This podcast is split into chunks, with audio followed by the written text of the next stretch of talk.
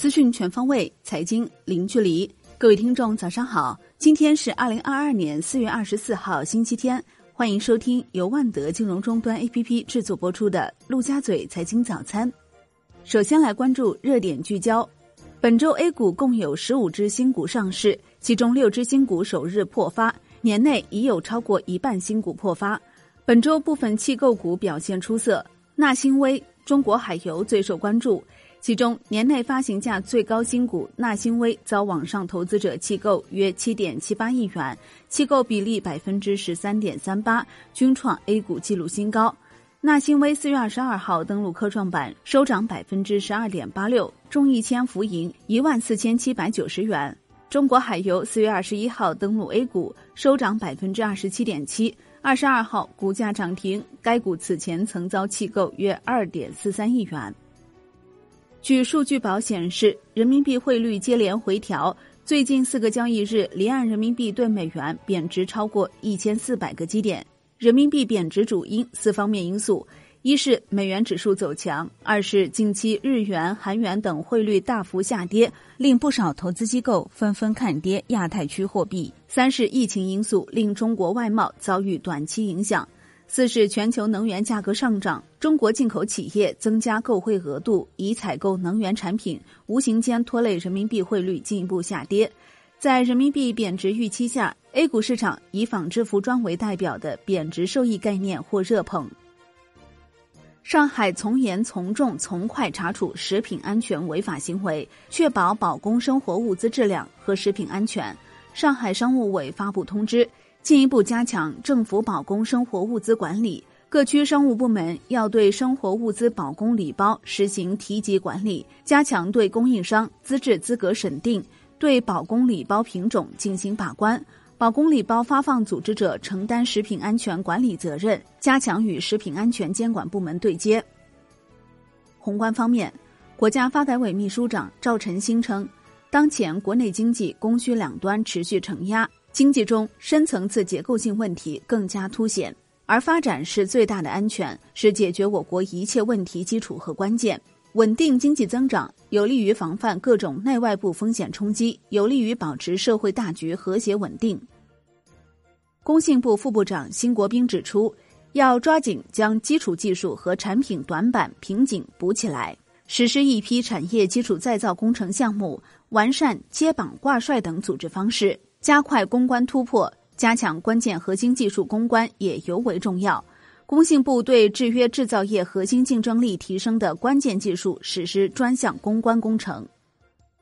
上海市发布一季度国民经济运行情况：一季度，上海市实现地区生产总值一万零一十点二五亿元，按可比价格计算。同比增长百分之三点一，实现进出口总额一万零七十九点一四亿元，同比增长百分之十四点六。其中，三月实现外贸进出口总额三千三百三十四点九一亿元，增长百分之二，当月出口增长百分之二十二点四，进口下降百分之八点三。国内股市方面，中信证券指出，从市场总体成交水平来看。近期市场关注度较高的周期及稳增长板块交易拥挤程度已经处于历史相对高位。与此同时，带有防御属性板块成交活跃度近期也显著提高，而公募机构传统重仓行业成交拥挤度显著下滑。四月接近尾声，不少上市公司业绩让投资者大跌眼镜。泰禾集团大幅下修二零二一年度业绩预告，预计亏损三十五亿元到四十六亿元。新华保险、中国中免、恒瑞医药等一批白马股，二零二二年一季度业绩也显著下滑。机构人士表示，目前 A 股低点已经出现，接下来是震荡式填坑行情，预计下半年 A 股企业盈利数据将企稳回升。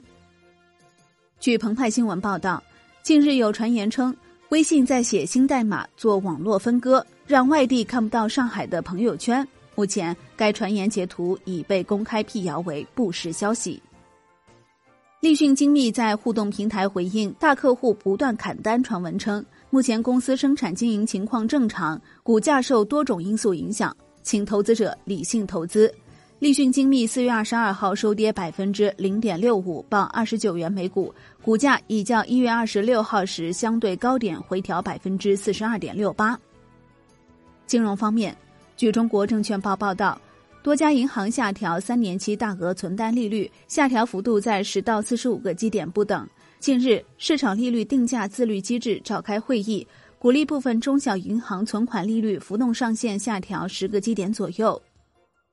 中国证券业协会首次就公募瑞慈项目网下认购违规行为开出罚单，两家私募机构旗下六只产品因存在违规行为被列入限制名单半年。据悉，这是二零二一年一月公开募集基础设施证券投资基金网下投资者管理细则发布以来首份限制名单。作为二零二一年公募双料冠军，前海开源基金经理崔成龙坦言。自购也亏了不少钱，但是不会卖，并选择在这个位置上坚定持有。崔成龙同时提醒投资者不要用短期的钱去买基金。楼市方面，上海市一季度新建商品房销售面积四百一十二点一七万平方米，同比增长百分之四，其中一到二月增长百分之十四。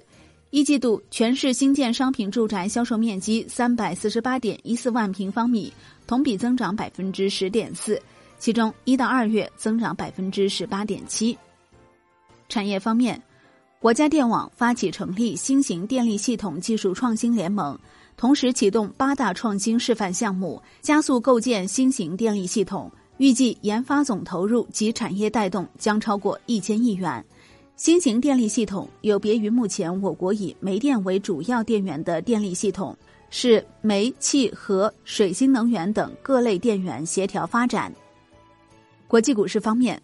网传欧美多国宣布暂停中国邮政包裹服务，联邦快递中国公司对此回应称，暂停中国邮包服务消息不实，恰恰相反，联邦快递准备从四月二十五号起恢复部分华东地区进口服务。